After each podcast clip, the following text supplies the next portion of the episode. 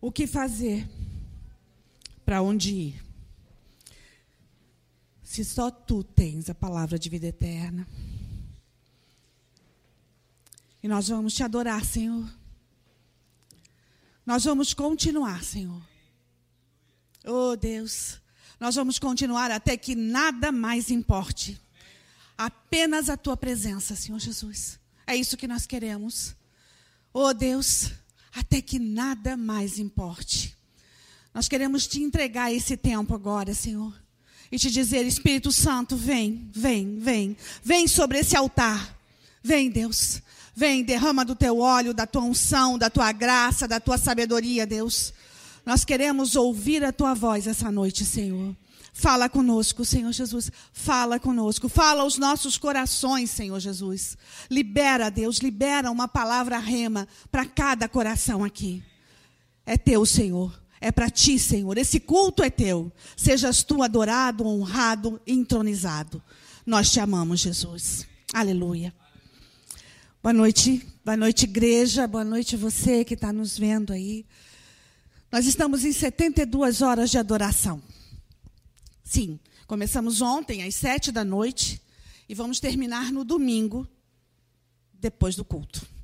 É, nós não paramos esse período de, de adoração. Nós passamos a madrugada aqui, nós passamos o dia aqui, existe um revezamento, e nós estamos aqui, em todo o período da Páscoa, adorando ao Senhor. Nós estamos aqui porque nada mais importa. É desse jeito. E esse é o tema das 72 horas de adoração. Até que nada mais importe. E eu quero te convidar a entrar conosco nessa, nessa aventura que se chama o profético de Deus, a palavra de Deus, a unção de Deus, a graça de Deus.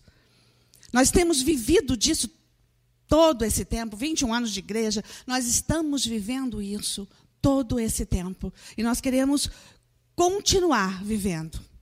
Você que está vendo aí, no teu sofá, recebe da unção desse altar. Você que está aqui presencialmente, recebe da unção desse altar. Não por causa de palavra de homem, mas por causa da graça de Deus que está sobre nós. E eu venho da parte do teu Deus para te trazer uma palavra. E é a palavra que o Senhor deu no último Shabá. Na verdade, ele deu várias palavras que nós já compartilhamos aqui. E essa é a última palavra desse Shabat que o Senhor deu para esses dias, para as 72 horas de adoração. Então, vamos com o Senhor nessa nova aventura. Se você tiver Bíblia, você abre em Filipenses 7, 8. O que era lucro passou a ser perda por amor do Evangelho do Senhor. O que tinha importância deixa de ter. Isso é a verdade do até que nada mais importe. O que era lucro, o que era ganho, o que era meu, perde o valor para que o Senhor tome o reino, para que o Senhor tome o trono, para que o Senhor tome o senhorio. E aí o que tem em volta as nossas vidas, o nosso eu, a nossa é, razão, a nossa emoção, nada mais importa. E o Espírito de Deus fala a cada um de nós, igreja, até que nada mais importe. Quando você chegar à verdade, ao âmago dessa frase, você chegará aonde eu estou, diz o Senhor. Você chegará no local da sua busca. E hoje existe o buscar e a paixão. Existem as formas de buscar e a paixão. E por melhor que seja a forma, por melhor que seja a liturgia, por melhor que seja a palavra, se não houver amor, não vai ter valor. Se não for uma paixão, não vai ter valor. Porque o amor é mais forte do que a morte. Porque O amor tudo sofre, tudo crê, tudo espera, tudo suporta. E o amor jamais acaba. Se for esse amor verdadeiro, é adoração. Se for esse amor verdadeiro, é entrega. E homem nenhum vai poder avaliar isso no teu coração. É você e Deus. É você e Deus.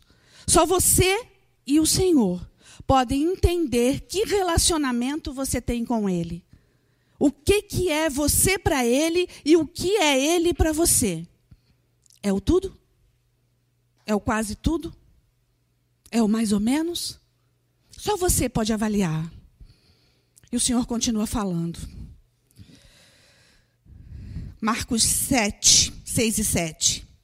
A forma de adoração pode ser boa, mas a forma pode fazer perder a essência. E a adoração fica comprometida. Os muitos métodos, os muitos, é, as muitas formas, é, as muitas teologias, as muitas direções de homens podem ser bonitas e podem ter muito boa intenção. Mas se não houver amor, nada vai acontecer. Se não houver amor, é nada. E nós estamos falando do tudo, do tudo de Deus. Nós estamos falando que é isso que Ele quer, o meu tudo. E Ele, você pode pensar, mas que Deus exigente. Ele é um Deus que ama. E quem ama quer tudo do outro. Você que é casado, você sabe que você quer o absoluto do teu amado. Ele ama. Ele quer o absoluto meu, o todo meu. E ele diz o seguinte: Filipenses 7, 4 a 6. Eu vou contar, né? Paulo diz que quando quanto ao zelo, ele foi fariseu. Ele cumpriu a lei. Fariseu é aquele que cumpre a lei e que cobra a lei do outro, que ele mesmo não faz. A brecha que está nele é enorme. E o Senhor chama os fariseus de sepulcro caiado, bonitinho por fora e morte e podre por dentro.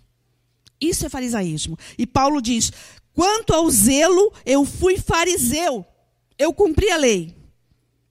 Que na forma, ele era muito bom. Ele se orgulhava disso. Ele se orgulhava de ser bom. Ele, ele se orgulhava do que ele fazia, era, era bom e era perfeito. Mas depois de conhecer a Cristo, tudo que ele fez perdeu o valor. Ele teve um encontro com o Senhor. Um dia, lá quando o Senhor estava na via dolorosa. Ele estava segurando a cruz. E ele não aguentou mais. Era muito pesada.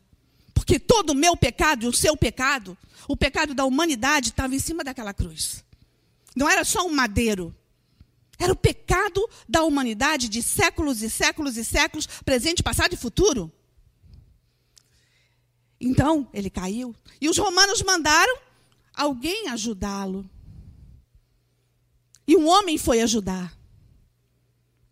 E só no olhar, só no olhar, houve uma conversão genuína. E aquele homem que o ajudou nunca mais foi o mesmo. E é isso que aconteceu com Paulo. Nunca mais foi o mesmo. Mas lembra que antes de tudo, ele ficou cego. Quando, de, quando o Senhor se revelou a Paulo, ele ficou cego. Porque ele via muita coisa. Ele conhecia muita coisa. Ele era muito bom. Então o Senhor tirou tudo dele. Porque cego apalpa. Cego não consegue ter direção. Cego é vulnerável. E foi isso que Deus fez com ele. O deixou vulnerável para que nada mais importasse para ele. Oh, Não é a forma, não é como você faz, é você querer mais que tudo. É você querer fazer para ele, absolutamente para ele. Apocalipse 2, de 2 a 5, diz: Conheço as tuas obras, o teu labor, o teu trabalho. E você trabalha sem cessar, até cansar. Conheço a tua perseverança. Quando você tem um forte propósito, você vai cumprir. Eu conheço isso em você. Essa palavra era para a igreja de Apocalipse 2, de Éfeso. E essa igreja tinha uma resiliência, essa igreja trabalhava ela fazia tudo muito bem feito.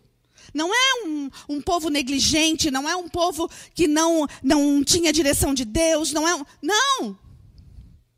Eles eram bons. Em todos os sentidos. Mas o texto continua e diz: Mas tenho contra ti que abandonastes o primeiro amor. Mas tenho contra ti, diz o Senhor hoje. Eu e você conhecemos o coração um do outro. Eu e você. Talvez você não tenha a dimensão do meu coração, diz o Senhor, mas eu sei cada milímetro do seu coração. Eu conheço o seu coração, diz o Senhor.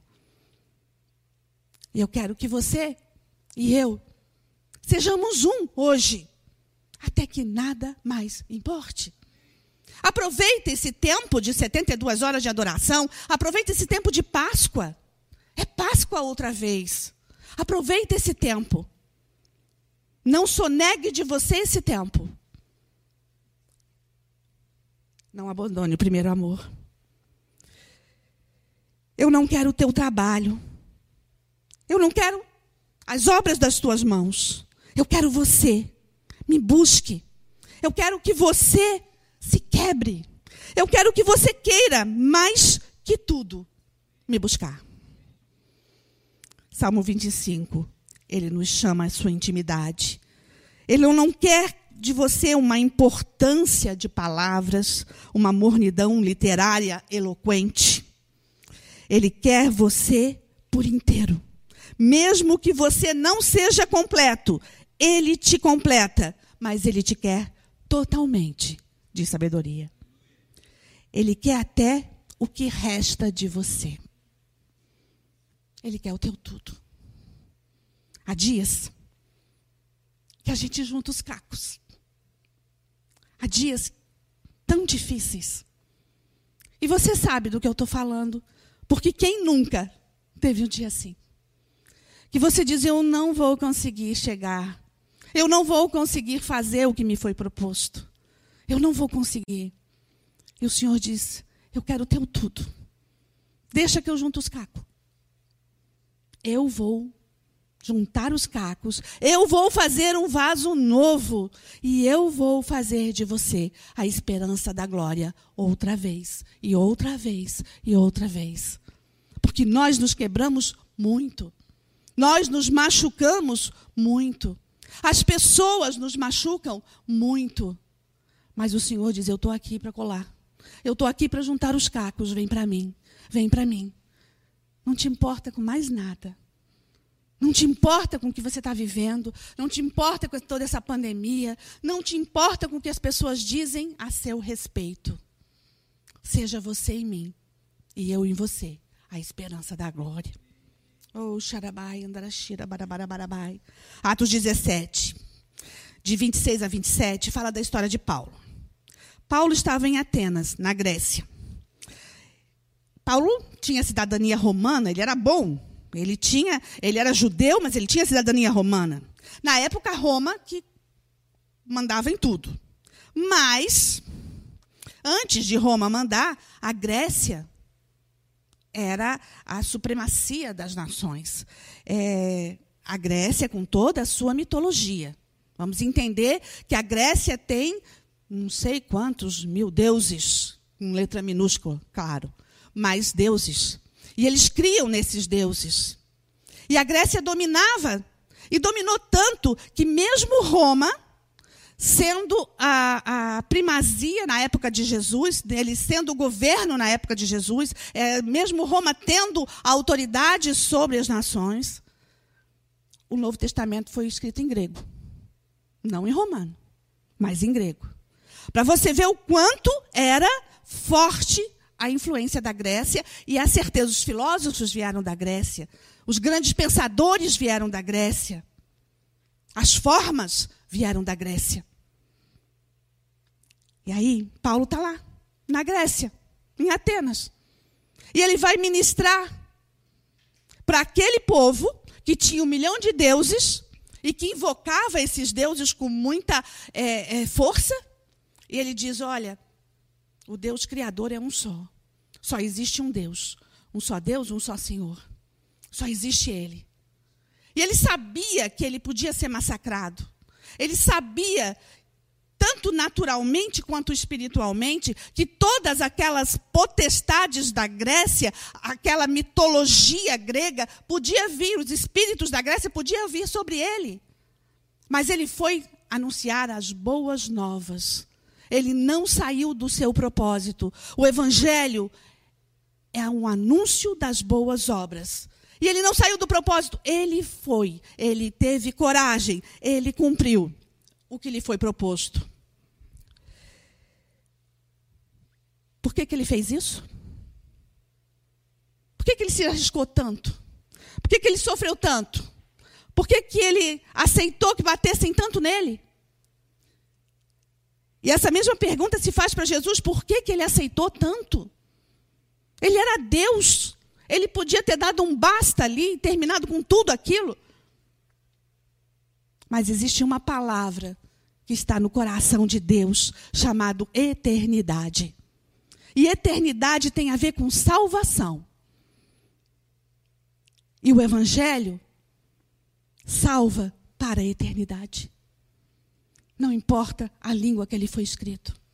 Não importa a tradução e que seja muitas traduções e muitos dialetos, que a Bíblia tenha realmente muitas traduções e muitos dialetos, para que toda a língua confesse, para que todo joelho se dobre diante do Rei dos Reis, do Senhor dos Senhores, que conheça a mensagem do Evangelho.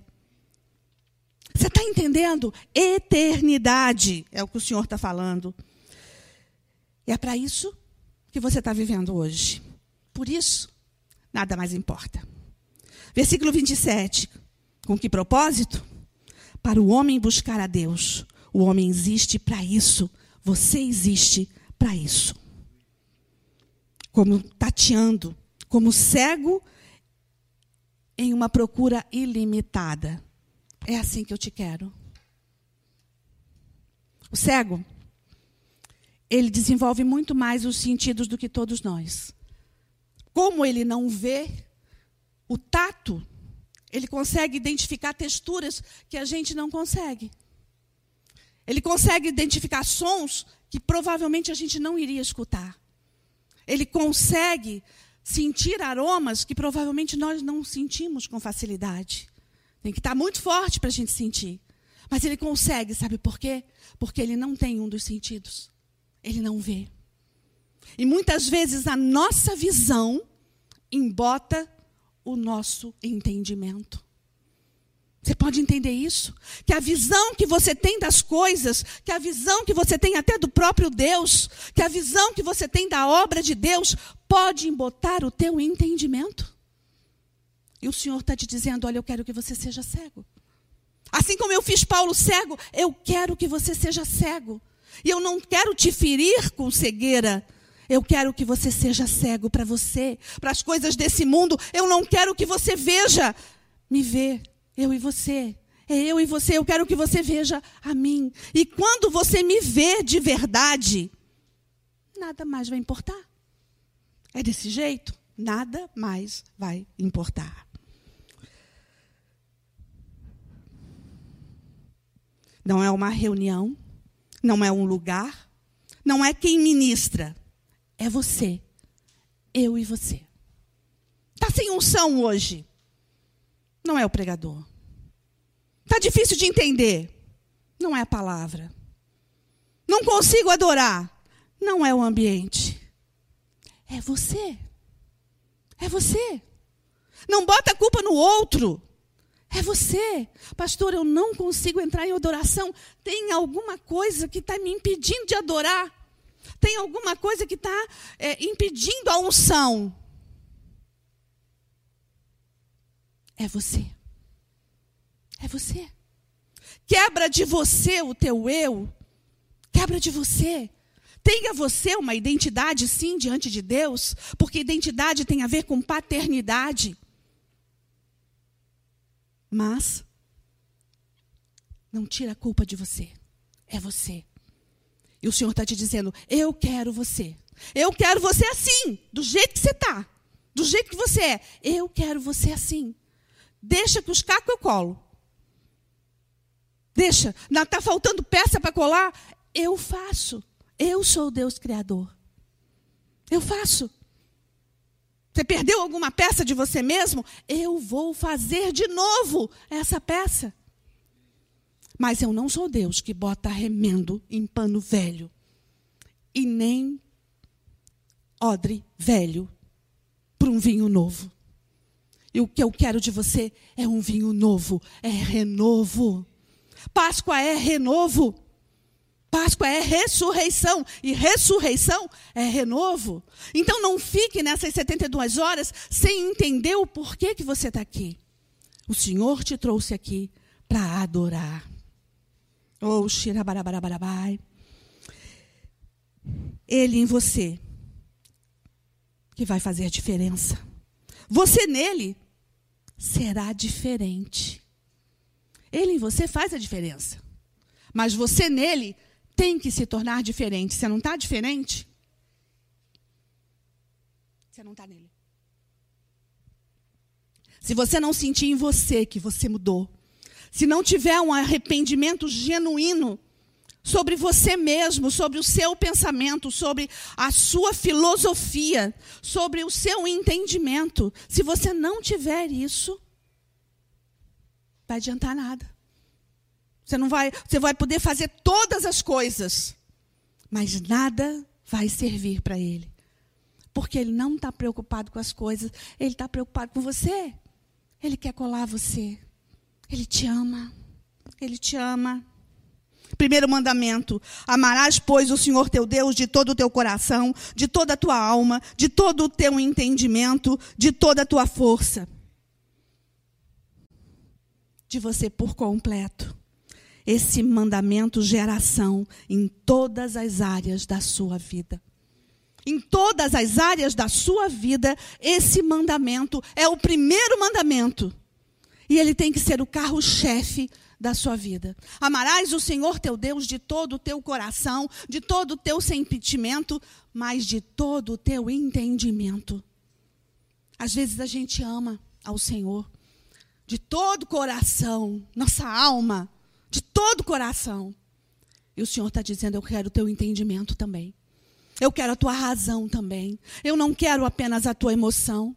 Eu quero habitar em você em espírito e em verdade.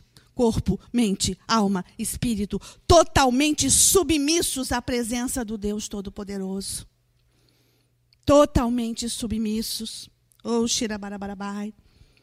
E quem ama, obedece. Não admita em teu coração outro desejo ou propósito cujo objetivo supremo não seja ele. Quem falou isso foi John Wesley.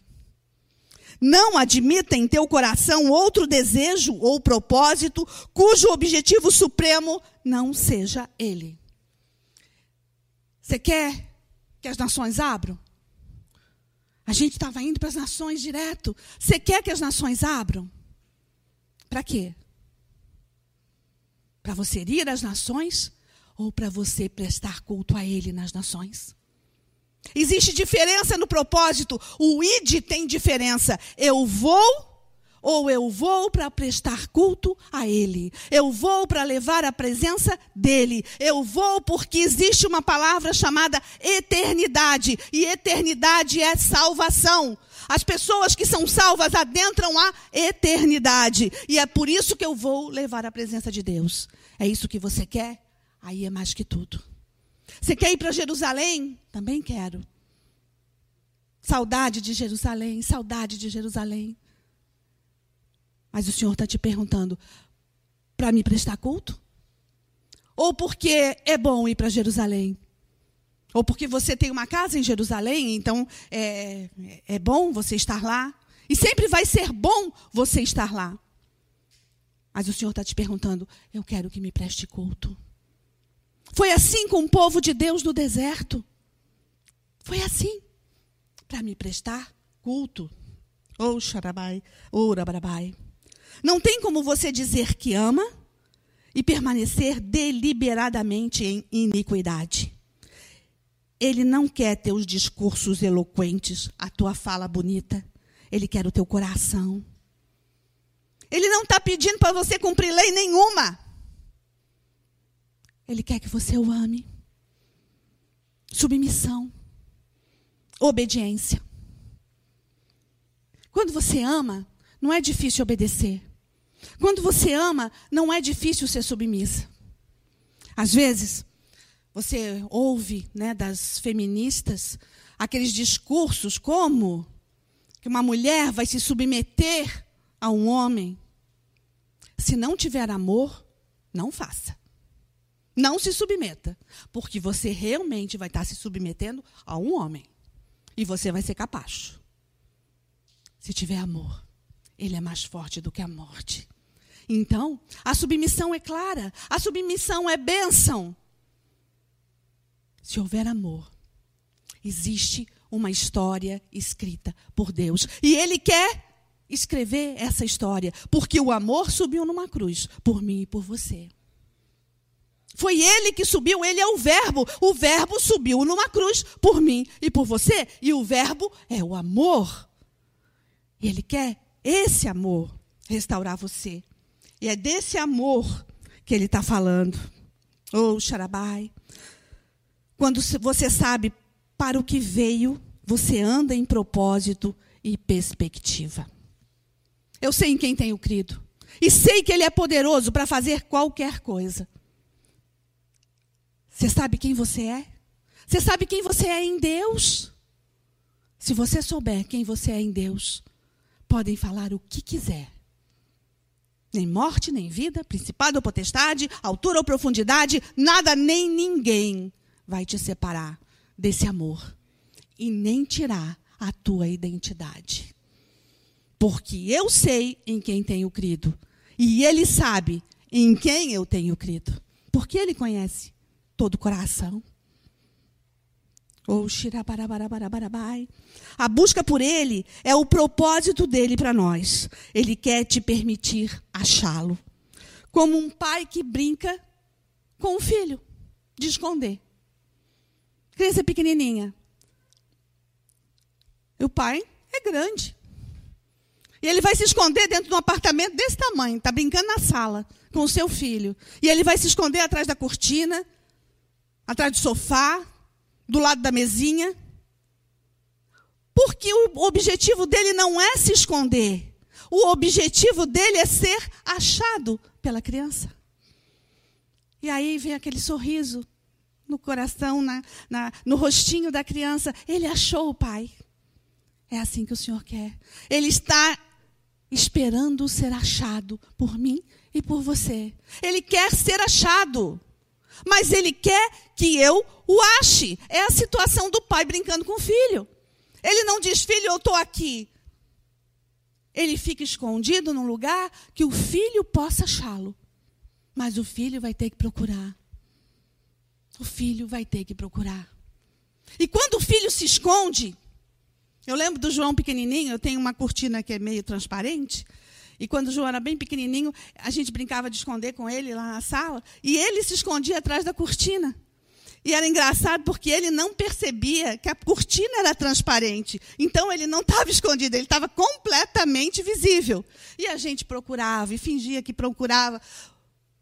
E quando a gente o achava, o sorriso, a alegria dele, ele queria ser achado. É um coração de criança que o Senhor quer. E Ele quer te dizer: Eu quero ser achado por você. Entenda.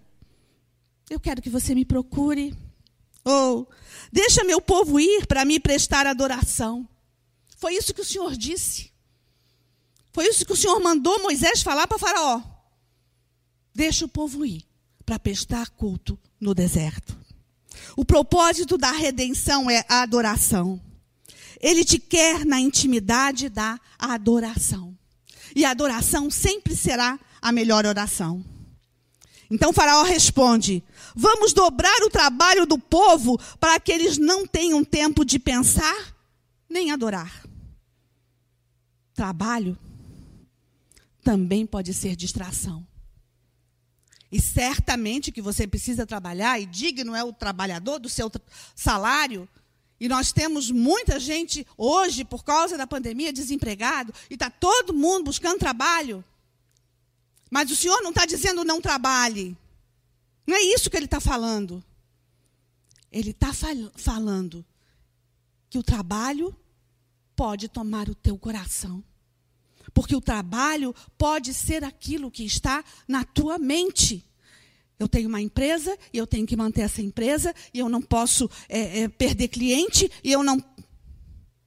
Eu, tô, eu trabalho num banco e eu tenho que cumprir a minha, a minha agenda, eu tenho que cumprir a minha meta, então eu preciso.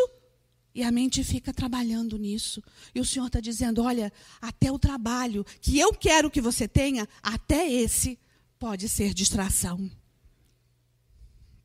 Faraó tipifica Satanás. Satanás faz isso, te dá mais distração para você não ter tempo de pensar e nem de adorar. Quando o povo foi liberto, você sabe quando foi? Na Páscoa. Quando o cordeiro foi imolado? Na Páscoa. Quando o sangue foi passado nos umbrais das portas? Na Páscoa. Quando você saiu do seu Egito? Na Páscoa. E não importa o mês. Todos nós que saímos do nosso Egito é na Páscoa. Sabe por quê? Porque na Páscoa você passa pelas águas do batismo. E aí você tem direito a comer do cálice, beber do cálice e comer do pão. Isso é Páscoa. Isso é o Cordeiro. Isso é o sangue no umbral da porta. Então não importa o mês que você se batizou, o dia do teu batismo foi Páscoa para você. E olha o que o Senhor fala com relação a isso. Cada santa ceia que você toma o sangue ou come do corpo, celebra sempre a tua Páscoa, o dia do teu batismo. E houve festa no céu no dia do teu batismo. Não perca a tua Páscoa. Não perca a tua Páscoa. Oh, e vocês são, para mim, quando vocês saem das águas, vocês são raça eleita, sacerdócio real, nação santa, povo exclusivo meu, diz o Senhor. Você se torna uma nova nação, você se faz um novo povo, o povo que ele chama de seu. A sua identidade muda ali. E ele continua querendo ser achado por você. Satanás quer destruir você ele não para em seu propósito. Ele não irá descansar. Ele vai até o fim. Ele vai bater em você até o fim. Ele é especialista nisso. Ele não vai desistir de você. Distração é o palco dele. Por isso, ele facilita as coisas. Você quer ver uma coisa? A minha avó, se queria fazer um, uma comida no domingo, né, um frango assado, um macarrão, tinha galinheiro na casa da minha avó. Então ela tinha que matar a galinha. Limpar a galinha, preparar a galinha para poder fazer almoço. Ela tinha que pegar o trigo, ela tinha que fazer o macarrão, amassar, fazer né, naquela maquininha para tirar as tirinhas do macarrão para poder ter. A geração da minha mãe já foi uma geração que comprou a galinha na geladeira. Pegou a galinha da geladeira, perdão. Comprou a galinha no supermercado, pegou a galinha na geladeira. Comprou o macarrão no supermercado. Mas tinha que fazer a comida. A minha geração já tem as coisas mais fáceis. Você pode comprar o molho pronto. Você não precisa amassar o tomate. Você compra o molho pronto. Você compra o macarrão e você pode comprar até um macarrão fresco. Você tem facilidades. Mas a geração depois de nós depois de mim, é a geração do miojo. E acha que três minutos é muito tempo. Demora muito para ferver aquela água. Três minutos para ferver aquilo. Demora muito. Eu quero rápido. Mas a geração da pandemia do iFood. Pedir é mais fácil. Não precisa nem ferver a água. Eu vou ter que ir no portão buscar. Só isso. Facilidade. Facilidade. Foi facilitando as coisas. Certo? De geração em geração, as coisas foram facilitando. E hoje estão muito mais fáceis. Naturalmente, sobra tempo, certo? Não. Não sobra. Sabe por que, que não sobra? Porque nós ocupamos todo o tempo com futilidade. Porque me diz que você fica lendo três horas a Bíblia. Você sabe que você não faz isso. Me diz que você está ali no altar todos os dias. Você sabe que você não faz isso. Então sobra tempo para distração. Quer ver outra coisa? Cinema. Amo cinema. Pena que agora não tem mais, né? Está fechado tudo. Mas a gente ficava pensando, a gente vai no cinema. Sábado a gente vai no cinema. Ó, oh, tá dizendo que vai abrir terça-feira, glória a Deus. Mas a gente vai no cinema. Sábado a gente vai no cinema. A gente vai escolher o filme. Você chega lá, compra o ingresso na bilheteria, compra pipoca, entra. É o prazer de ir no cinema. Hoje todo mundo tem Netflix. Você não precisa ir no cinema. Você não precisa pagar a entrada. E até se você quiser a pipoca no micro-ondas é mais rápido. Pode fazer que é mais rápido, não dá sujeira. Aí você vai ver uma série atrás da outra, uma série atrás da outra. Por quê? Porque dá vontade de continuar o capítulo, né? Terminou, você vai ver outro. Terminou, você vai ver outro. Aí você adentra a madrugada vendo a tua série. Mas no outro dia você tem que trabalhar. Aí você acorda cansado, porque você passou parte da madrugada vendo a série. Cadê o prazer do filme? Cadê o prazer do entretenimento?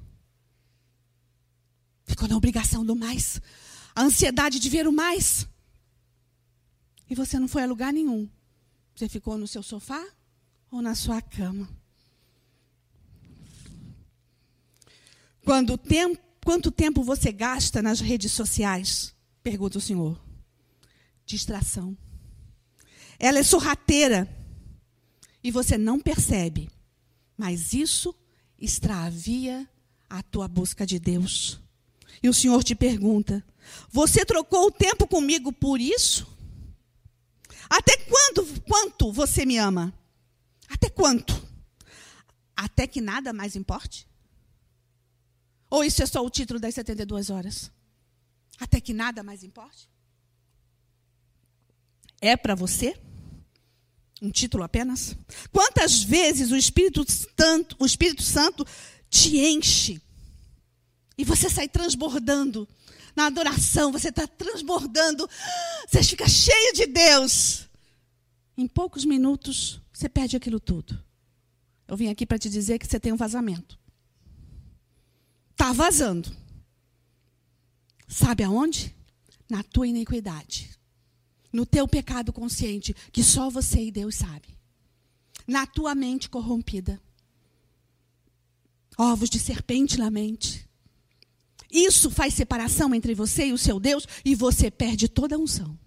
Você perde toda a graça, você perde toda a sabedoria, você não consegue reter. Precisa fechar o vazamento. Como? Leonardo Revinil diz: o entretenimento é o substituto diabólico da verdadeira alegria. Nunca as igrejas estiveram tão cheias de tantas pessoas vazias. Nunca as igrejas estiveram tão cheias de tantas pessoas vazias que não sabem buscar o seu Deus, que não o buscam. E ele está ali como um pai brincando com o filho, esperando para ser encontrado por mim, por você. Esperando para que você entenda o sentido da Páscoa. Ressurreição, eternidade, salvação. Você pode comer o chocolate, o ovo de chocolate, não tem problema nenhum com isso. Mas a Páscoa não é isso. E você até ensina para não, a Páscoa, e aí você conta toda a história da Páscoa. Mas ela não pode ser história, ela tem que ser verdade para mim e para você. Ela é a própria Santa Ceia. Você tem entendimento disso? Que cada vez que se celebra uma ceia, você celebra a Páscoa, e cada vez que você celebra a Páscoa, você deveria estar em, com entendimento da Santa Ceia? Oh, oh. Se você der mais de você a mim, você terá muito mais de mim. Marta e Maria. Marta, trabalho. Maria, adoração. Se você soubesse, presta atenção aqui, igreja, presta atenção. Se você soubesse que Jesus ia te visitar hoje, ele vai almoçar com você hoje, você ia servir miojo para ele? Conta outra, né? Você não ia. Você ia deixar a casa suja, tudo bagunçado? Não. Você ia arrumar tudo. Você ia deixar tudo bonitinho. Você ia fazer a melhor comida. Você ia dar o melhor para ele. Então, Marta estava certa. Ela fez o melhor. Ela arrumou tudo. Ela estava lá limpando. Ela estava cozinhando. Ela estava servindo. Então ela estava certa.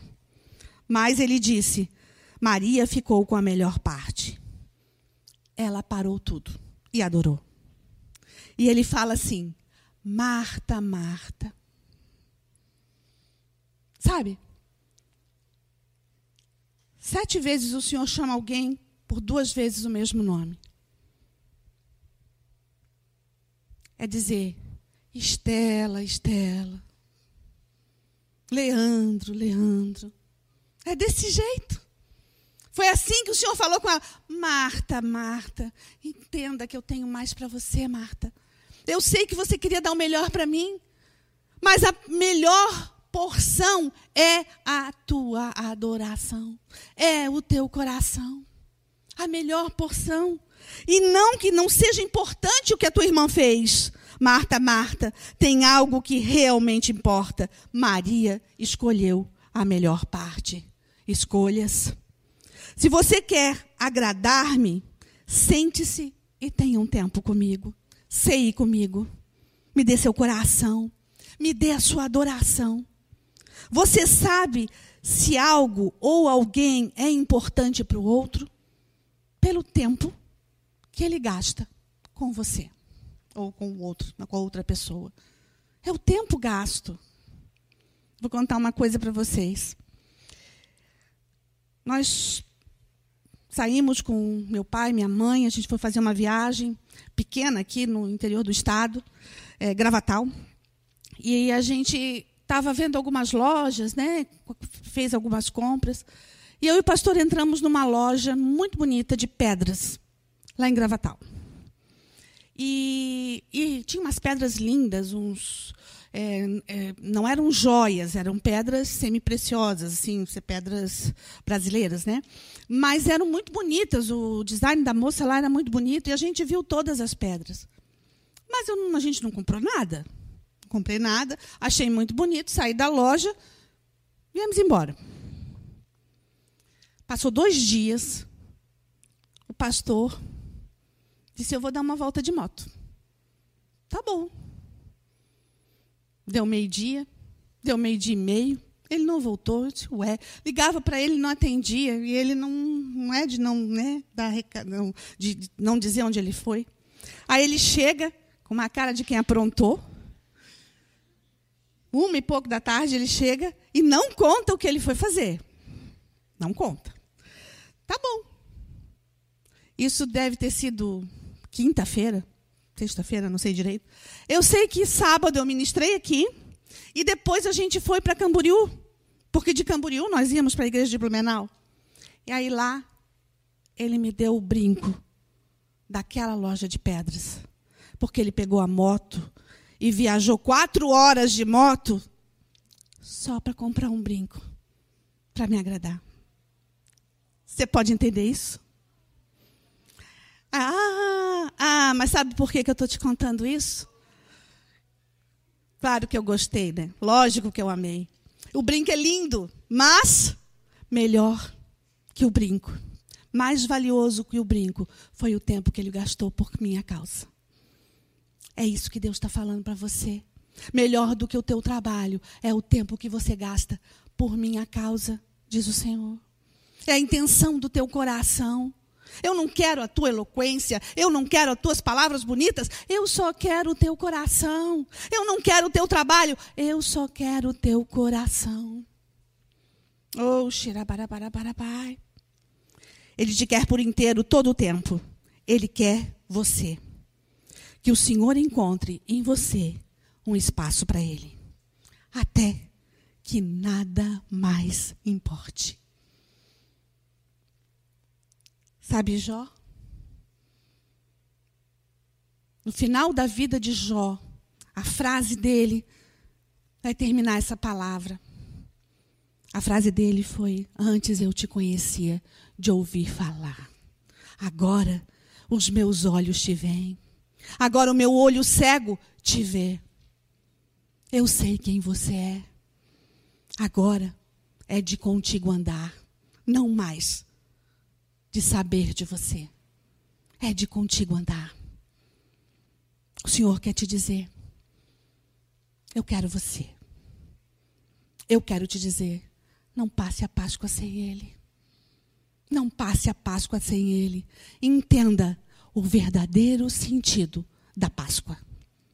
Você vai ver um vídeo agora. Um vídeo que a gente gravou. Que eu gravei ano passado. Mas é importante que você entenda o que é a Páscoa, a história da Páscoa. Depois a gente continua conversando. Eles vão colocar o vídeo, vai colocar aí para você também esse vídeo. Presta atenção. Então, é Páscoa outra vez. E eu venho para contar a você a mais bela de toda a história. Sim, não é uma lenda, é a história. A história de um rei real. Um rei real não apenas em realeza, mas em realidade. E eis que tudo começou. E se fez do nada. O ancião de dias, sentado em seu trono de eternidade, resolve do nada fazer tudo. Absolutamente tudo. Então, ele diz: haja luz! Ah, e houve luz. E tudo se fez pelo poder da Sua palavra. Dos mares, as plantas, dos animais, a terra seca. Oh, a divisão das águas. Tudo se fez. Tudo se fez. Então, ele resolve fazer a primícia da sua criação.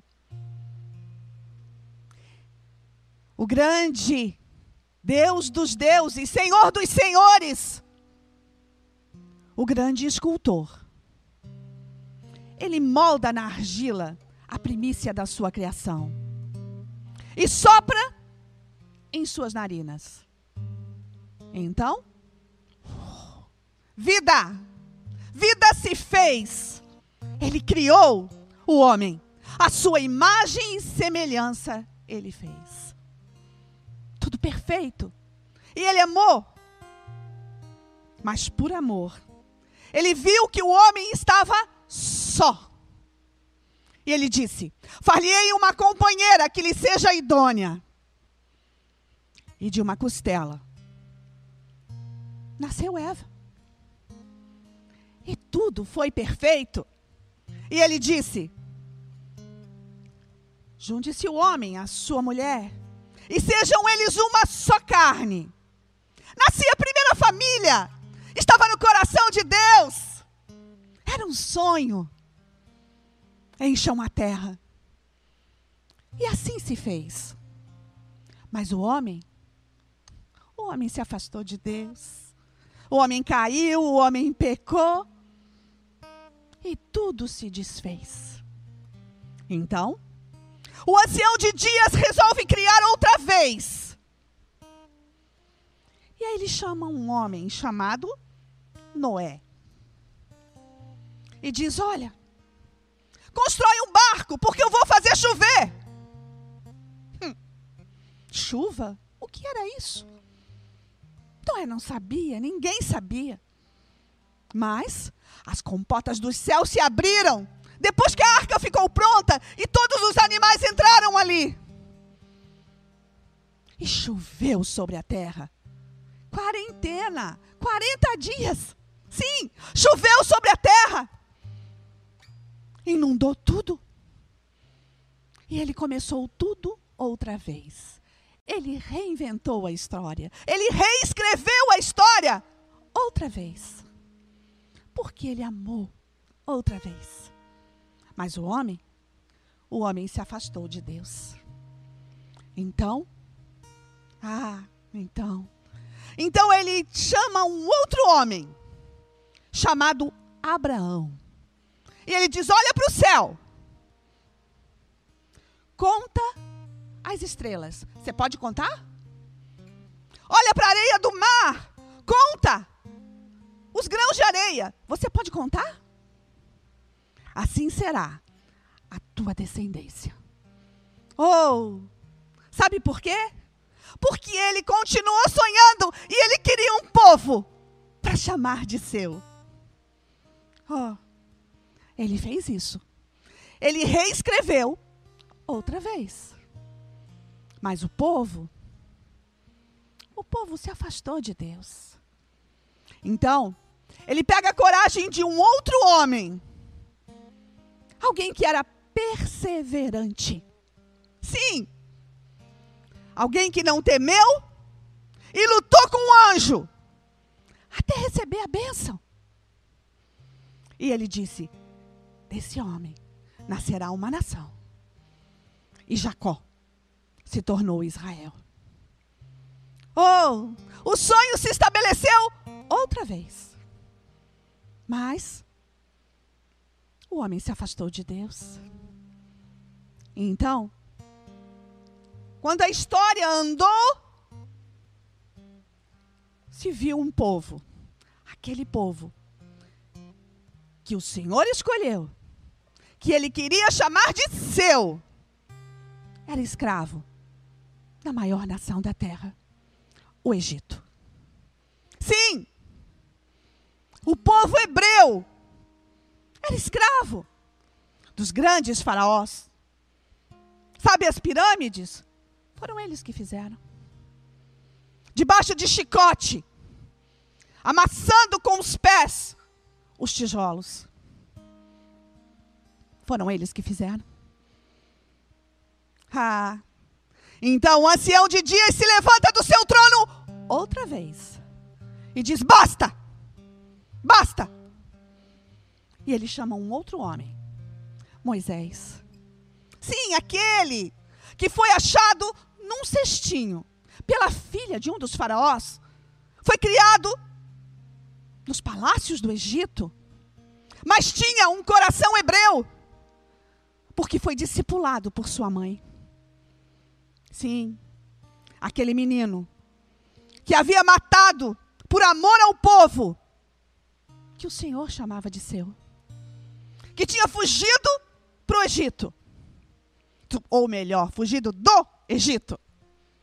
Então, no meio de um arbusto ardente, o Deus dos deuses, o Senhor dos senhores disse: Tira a sandália dos teus pés, porque a terra que tu estás pisando é santa. E Moisés entendeu que era Deus. E Deus disse: Vai, volta para o Egito, fala com o Faraó. liberta o meu povo. O povo que eu chamo de meu, liberta o meu povo. Moisés até resistiu, mas ele foi.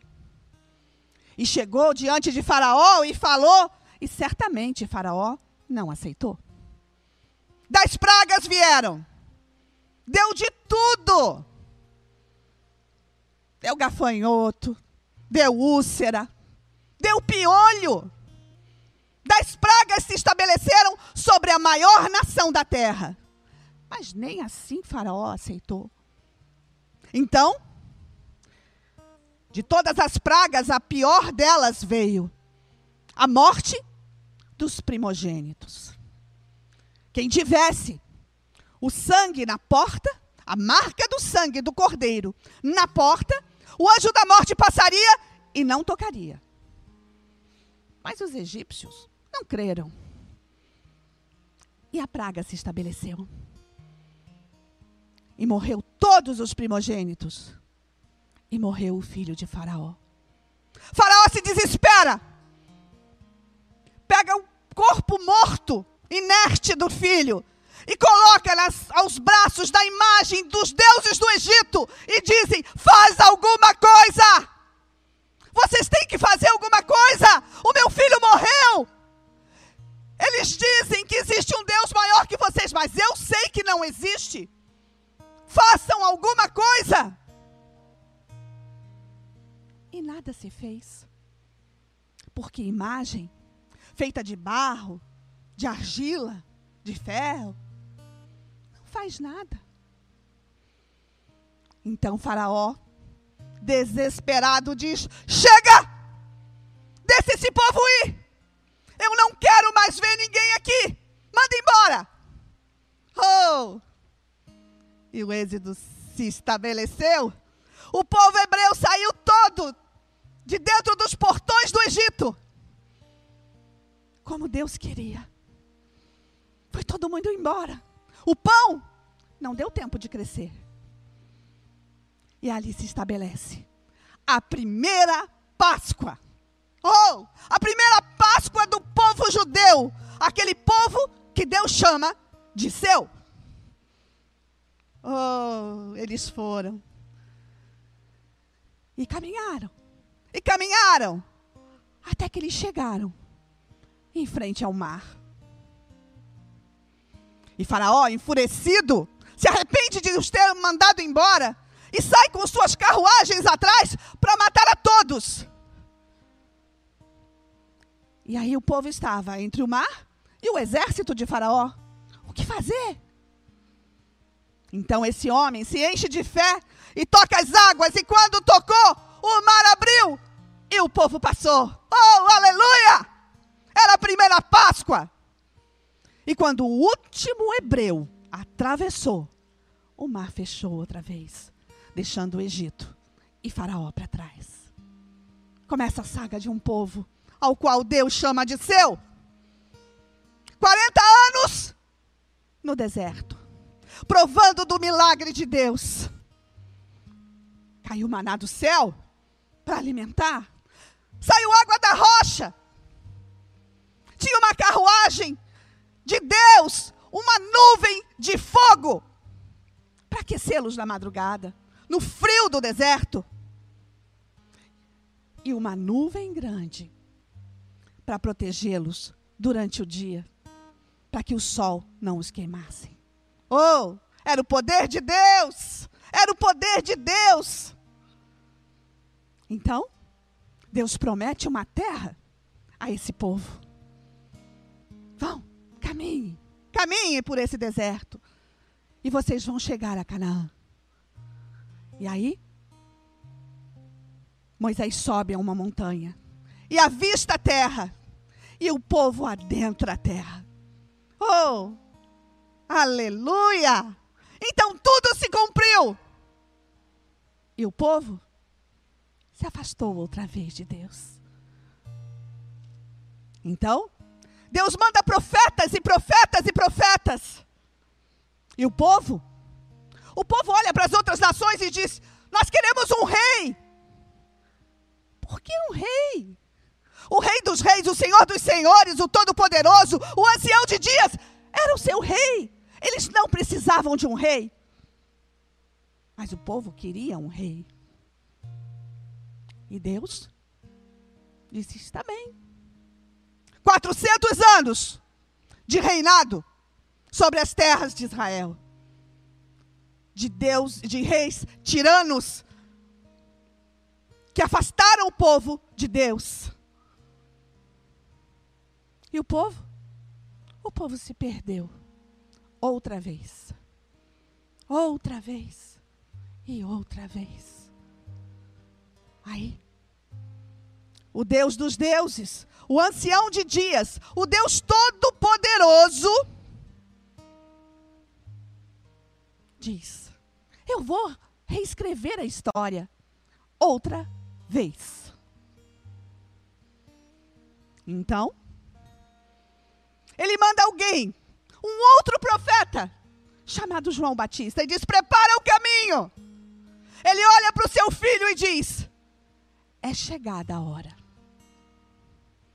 Aí, o filho, oh, o filho, ele se dispõe de toda a sua realeza, de toda a sua glória, e vem à terra semeado pelo Espírito Santo, que era o próprio Deus, no ventre de uma mulher. E se cumpre a palavra do profeta Isaías.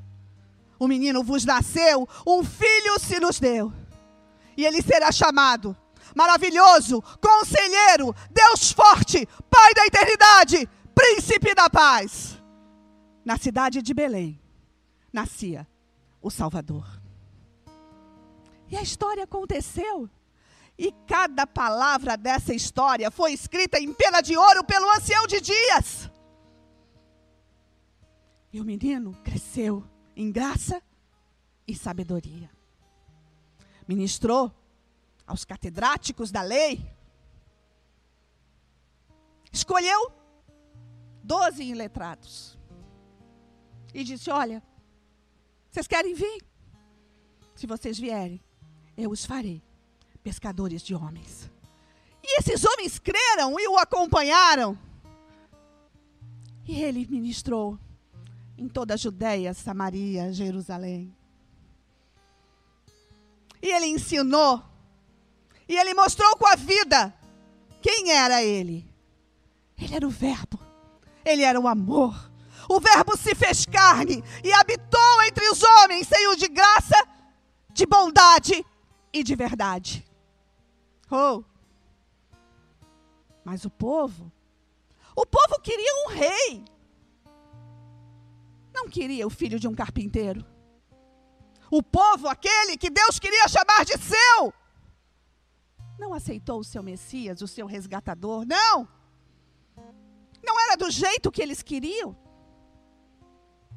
Afinal, aquele homem que seria o rei dos judeus entra em Jerusalém em um filhote de jumenta? Não era o que eles queriam. Hum, não era o que eles queriam. E o povo gritou: Crucifica! Crucificam!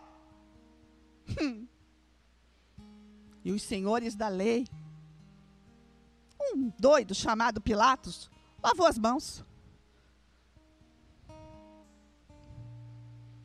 E ele foi preso em um madeiro. Primeiro o mandaram carregar pela via dolorosa de Jerusalém. Aquelas pedras receberam o sangue de um Deus. Ele carregou o madeiro. Ele carregou. Oh! Cada gota daquele sangue. Ele sabia o preço que tinha. Porque um tempinho antes, algumas horas antes de lhe terem dado o madeiro para carregar,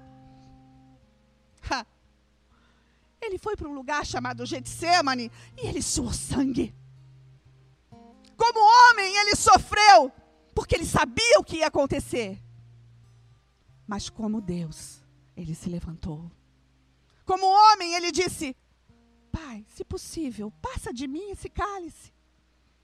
Mas como Deus, ele disse: Seja feita a tua vontade. E aí?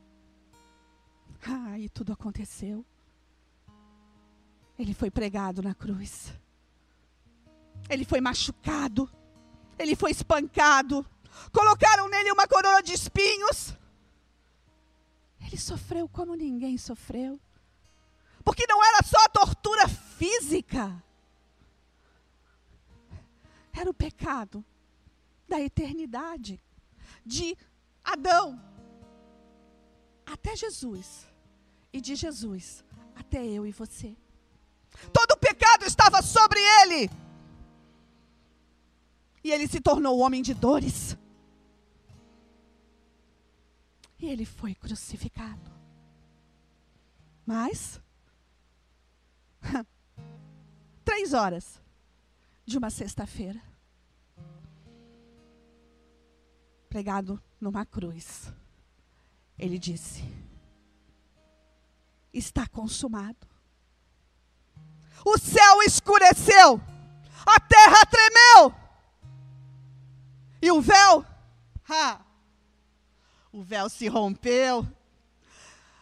Ele vive, ele ressuscitou sim, ele morreu. Ele tiraram o corpo dele dali, levaram e colocaram num túmulo lá em Jerusalém. E aí de manhã chegou Maria, à procura do corpo do seu Senhor. E nada estava lá a pedra tinha rolado e um anjo estava dizendo: Ele não está mais aqui, porque ele vive. Oh, aleluia! Tudo se fez novo outra vez. A história foi reinventada outra vez. E nós cremos sim, era Páscoa em Jerusalém. Nós cremos na Páscoa dos judeus, na saída do povo do Egito. E nós cremos na Páscoa de Jesus, a ressurreição e a morte. Porque ele venceu a morte, ele desceu à mansão dos mortos, ele esvaziou o inferno, ele ressuscitou. E o anjo continua lá, naquela pedra em Jerusalém, dizendo: Ele não está mais aqui. E do ateu ao judeu, do ímpio ao cristão. Todos têm que contar a história em antes e depois dele. Oh! O ancião de dias escreveu a sua história como nunca. E o filho, o filho ressuscitou e foi para junto do pai. Mas de três em um, o ancião de dias diz: Volta, filho mas eu vou deixar com vocês o Espírito Santo, para que vocês façam as coisas que eu fiz e coisas maiores ainda. E a história foi escrita. Oh! A história foi escrita. Letra por letra. Agora com o sangue. O sangue do Salvador. Mas o tempo passou. E o povo o povo se afastou de Deus. O povo, ao que ele chamava de seu, continua esperando que o Messias venha pela primeira vez. O povo que creu, chamado cristão, aquele que creu no Cristo crucificado e no Cristo ressurreto, esse está esperando a segunda vinda. E a história continua sendo escrita ela continua sendo escrita e o ancião de dias a escreve todos os dias, outra vez. Estamos num tempo tão difícil, onde tudo está parado. Quarentena. Quarentena. Sim, o ancião de dias está reescrevendo tudo outra vez. E nós não sabemos o que vai acontecer. Mas nós sabemos que é Páscoa outra vez. Oh, dia de celebrar a vida daquele que nos trouxe vida. Oh, aleluia! Tudo se faz novo outra vez. E sabe, um daqueles doze que ele disse: Vem, um amado, um querido, chamado João, estava exilado em Pátimos. E teve a mais aterrorizadora de todas as visões. Ele viu o fim. Moisés viu o começo e escreveu os primeiros livros. Estão aqui. Estão contidos aqui. João. Ah, João viu o último dia. João viu o final de tudo. E está escrito ali. Tudo que ele viu. Mas foi tão forte que algumas vezes João desfaleceu, caiu desmaiado. Porque ele não podia aguentar tudo aquilo que ele viu. E teve um momento que ele viu um livro, um enorme livro, e ele começou a chorar porque não havia ninguém digno de abrir o livro e os sete selos que selavam o livro. Então, um dos anciãos lhe disse: Não chores. Eis que o leão da tribo de Judá, a raiz de Davi, venceu para abrir o livro e os sete selos. O livro é o livro da sua e da minha vida. A história da humanidade desde Adão até aqui. A história que se recomeça, se reinventa todos os dias. E ele vai voltar. Ele vai voltar. Sabe para quê? Para salvar outra vez e outra vez e outra vez, para arrebatar eu e você, para arrebatar aquele que crê. Sabe por que eu estou te contando essa história? Para que você não parta sem Ele. Você pode até viver sem Ele, mas não se arrisque em partir sem Ele. Presta atenção. É Páscoa outra vez. É ressurreição. É graça. Ele vive e Ele está te convidando hoje, agora. Vem comigo. Vem comigo outra vez. Eu quero recomeçar tudo outra vez. Eu quero fazer de você pescador de homens outra vez. Eu quero fazer de você um povo ao qual eu chamo de meu. E esse povo chama-se uma nação chamada igreja. Quarentena. Podem impedir dessa nação chamada igreja se reunir, mas não podem impedir dela existir. Oh, sabe por quê? Porque ele vive. E é nisso que nós cremos. Nós somos o povo ao qual ele chama de seu. Um povo que foi enxertado na raiz, na raiz de Davi. Um povo que foi enxertado na oliveira verdadeira. Um povo que conhece o seu Deus. Um povo que se chama Terra Santa. Propriedade exclusiva do Deus Todo-Poderoso. Um povo que crê na história desse rei, de Gênesis a Apocalipse é Páscoa outra vez. Não passe a Páscoa sem Ele. Não passe a vida sem Ele. É. Talvez você não tenha conseguido ir para o comércio comprar ovos de Páscoa, porque estamos confinados. Mas a Páscoa, com seus ovos e coelhos, essa sim é uma lenda. eu vos mostrei a história verdadeira. Que seja dada a Ele toda a honra, toda a glória, todo louvor, toda adoração, porque Ele vive. Então, é.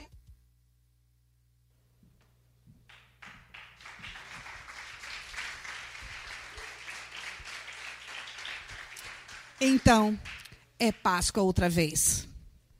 Viva com Ele. Não passe a Páscoa sem Ele. Feliz Páscoa para você.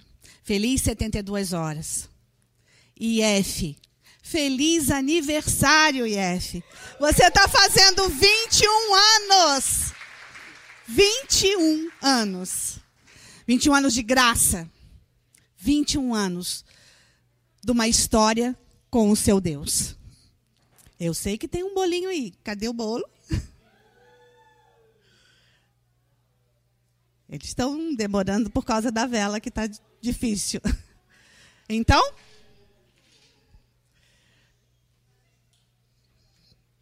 vamos lá? Vai apagar a velhinha, mas não tem problema. Feliz aniversário, Yes!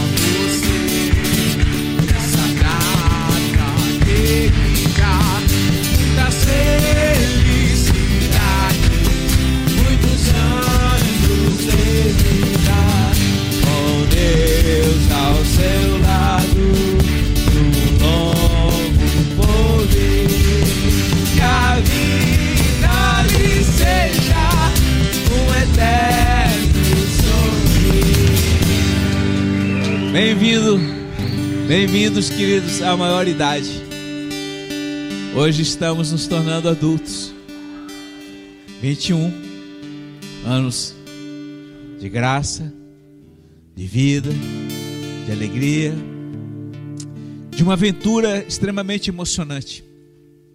E eu quero dizer para você que a vida com Jesus, ela não é uma rotina enfadonha.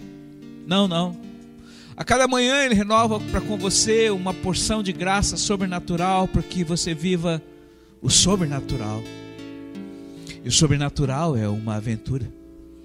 Ele é um Deus que te surpreende. Ele é um Deus que não anda conforme nós achamos que deve andar, não. Ele é um Deus que vai muito além do que nós podemos pensar, agir e até mesmo planejar. 21 anos, queridos. Começamos numa humilde garagem. Alguns de vocês estão aqui desde o primeiro dia.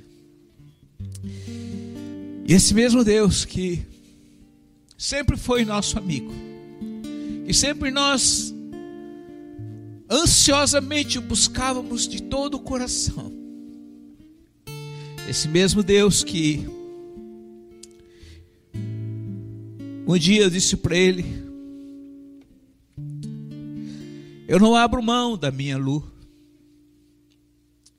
Porque houve um tempo no início que ela sempre era mais achegada ao Senhor do que eu.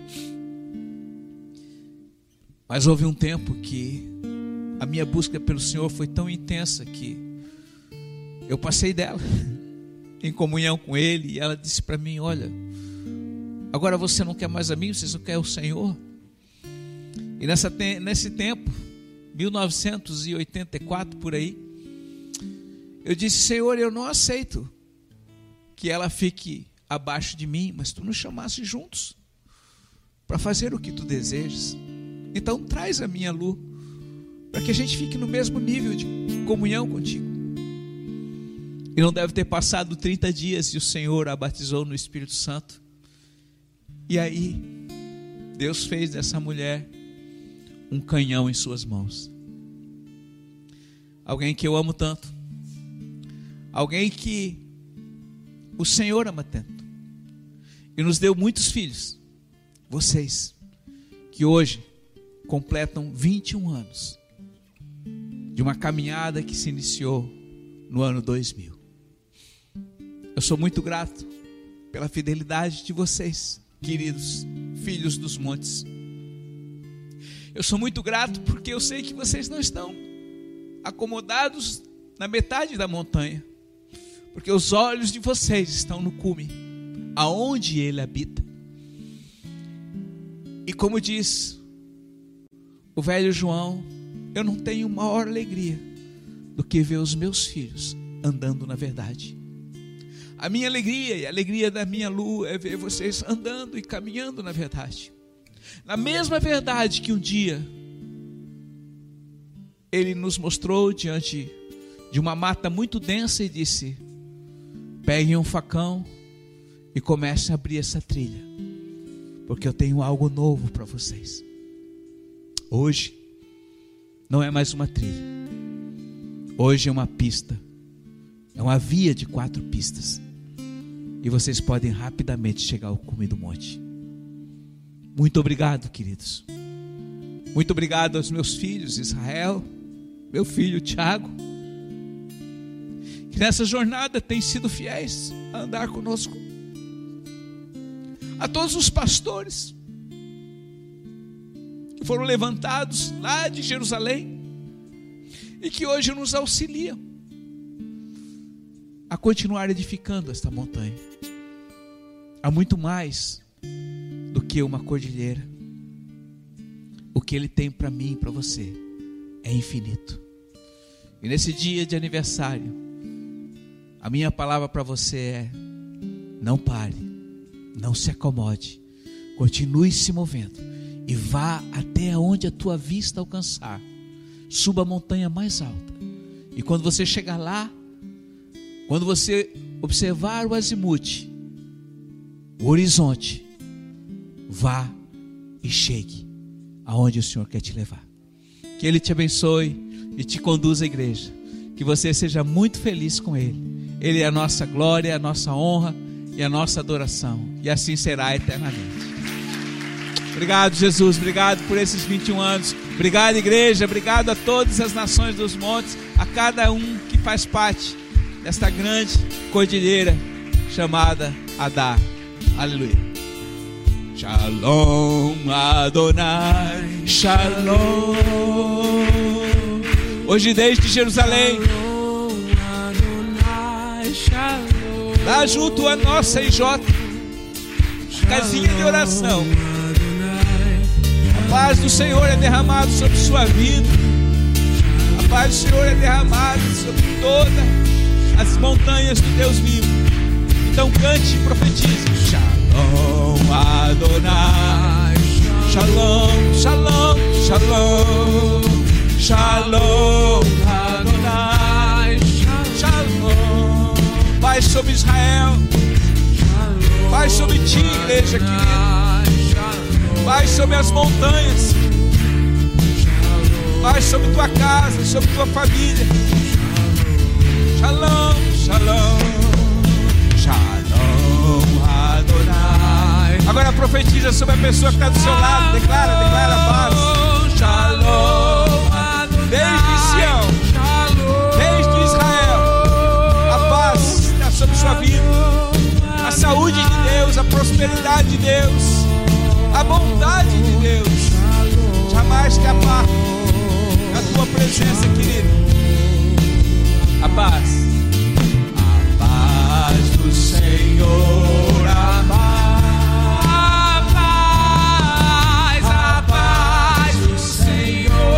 Senhor,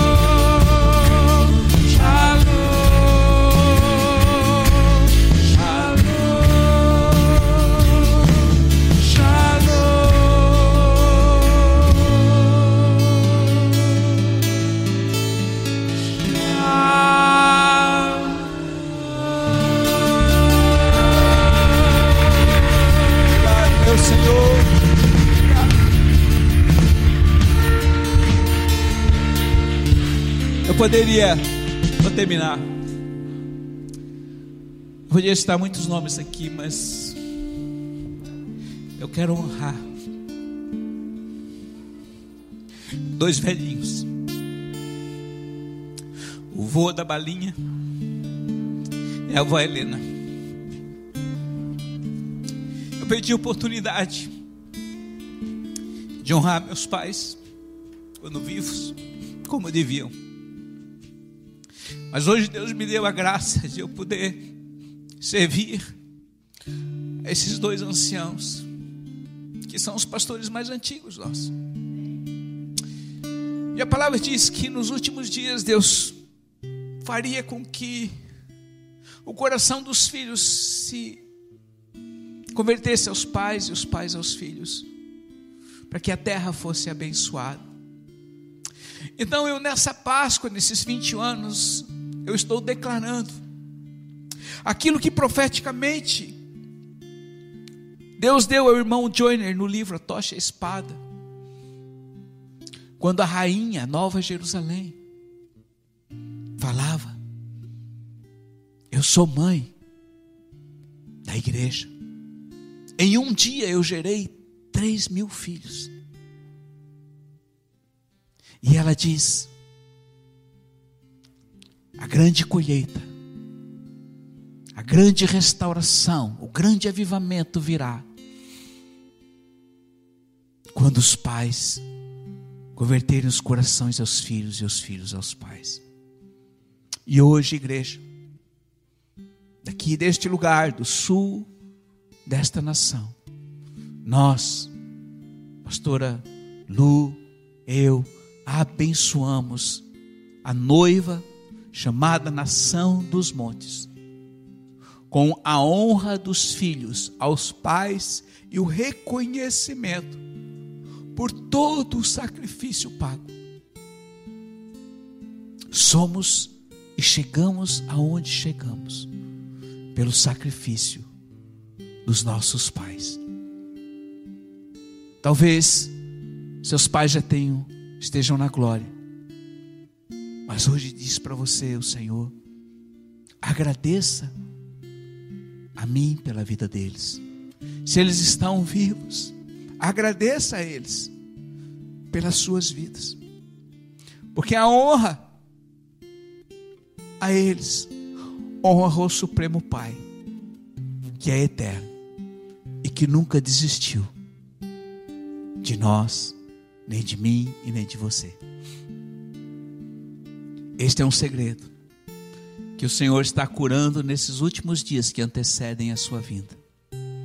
A conversão e o reconhecimento e a honra.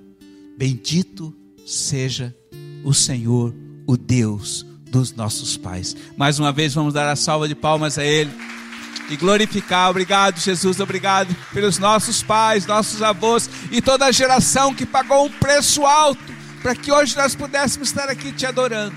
Muito, muito obrigado. Aleluia. Amém.